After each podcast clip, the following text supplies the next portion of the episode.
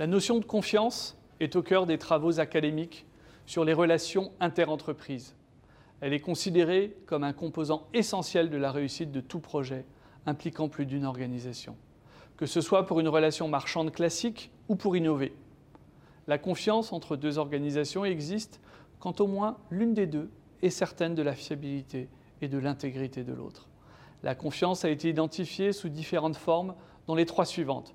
Il y a d'abord la confiance relative à la connaissance de l'autre et à la reconnaissance de ses compétences managériales et techniques. L'autre saura faire le travail pour lequel nous sommes en relation. Ensuite, il y a la confiance fondée sur des normes communes. Nous nous comprenons et agissons de manière similaire. Enfin, il y a la confiance issue d'un calcul de mes intérêts à travailler avec l'autre. La confiance joue aussi bien entre les organisations qu'entre les personnes au sein de ces organisations. S'il est difficile de les séparer, l'une et l'autre n'agissent pas de la même manière dans la gestion d'une relation entre deux organisations. Au niveau interpersonnel, la confiance permet de faciliter la coordination entre les personnels des deux organisations. Elle permet l'obtention de résultats supérieurs à ce qui ne pourrait jamais être obtenu sans elle. Mais elle présente aussi le risque spécifique de collusion entre les représentants du personnel des deux parties aux dépens de leurs organisations respectives c'est-à-dire quand deux personnes vont favoriser leur lien interpersonnel au détriment des intérêts de leurs organisations respectives.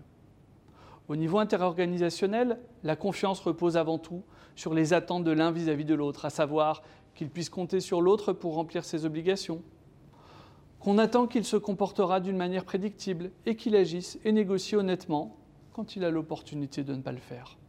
En abaissant la perception des incertitudes dans la relation, la confiance permet d'envisager et d'engager le futur.